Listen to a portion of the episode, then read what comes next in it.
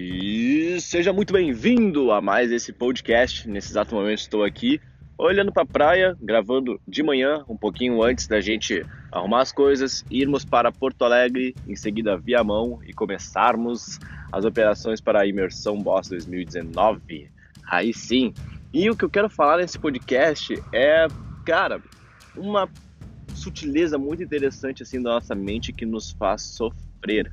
Cara, esses dias, na real, exatamente uma semana atrás, eu recebi uma notícia que não foi muito fácil de ser digerida na minha visão, sabe?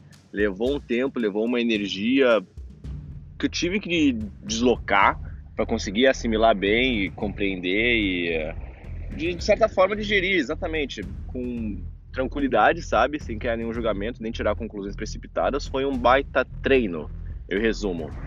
E é muito interessante notar, isso certamente já aconteceu contigo também, quando tu recebe alguma notícia ou quando tu se depara com algum evento que uh, quebra um pouco a tua linha de pensamento, a maneira como tu vem tocando um projeto, seguindo a tua vida, que é a seguinte: a notícia é dada, não esperava ou não, não imaginava, sabe? E automaticamente tua mente começa a projetar cenários lá no futuro, sabe? Começa a criar histórias para tentar te convencer de alguma coisa que não existe.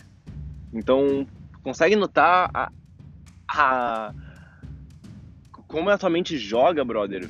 A notícia é dada, pô, é desconfortável, pô, tu projeta cenários, os, os piores cenários possíveis, assim, que poderiam acontecer, teus maiores medos vêm à tona, sabe?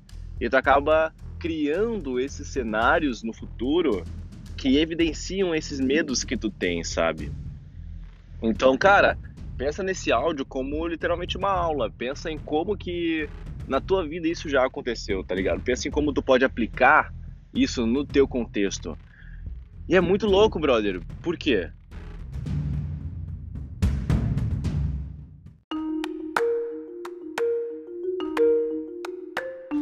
Digamos o seguinte exemplo: tu tem uma startup, tu está começando uma empresa e uh, depois de uns 10 meses de operação, o teu financeiro reporta que acidentalmente ocorreu um déficit aí de 20 mil reais no caixa da empresa, por exemplo, sabe?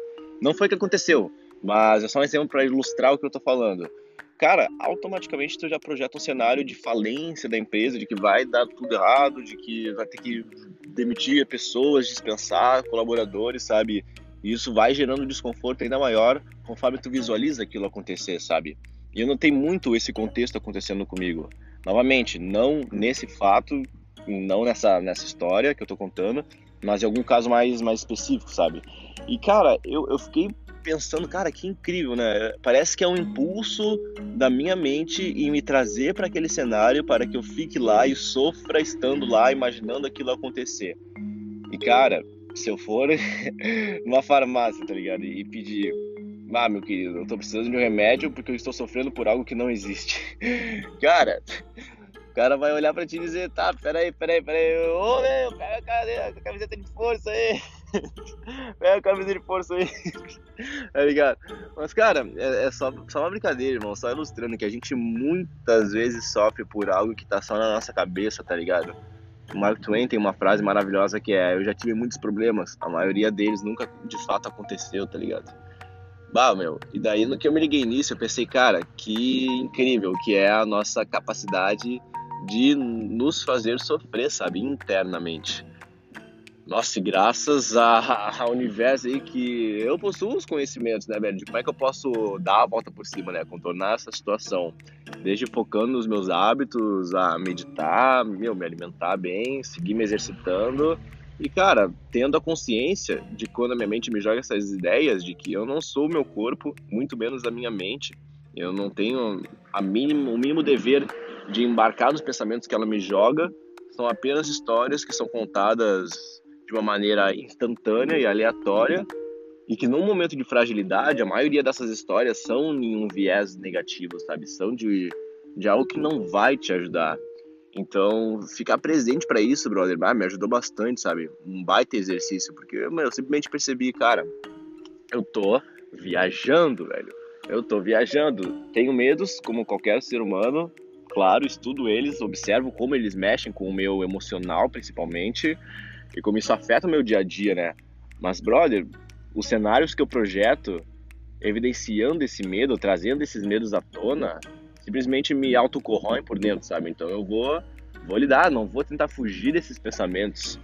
Vou aceitar que eles estão lá, sabe? Vou dançar com eles e deixar eles passarem. Naturalmente eles vão passar. Não é algo que, que perdura para sempre, tá ligado?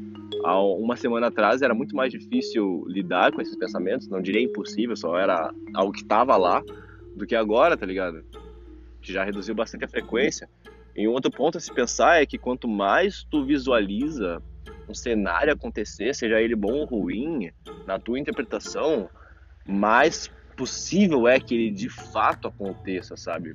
Porque se tu projeta um cenário como quase certo, seja um cenário destrutivo, as tuas ações, condicionadas pelos teus sentimentos, condicionadas pelos teus pensamentos, vão conduzir a realidade daquela projeção que tu fez, tá ligado?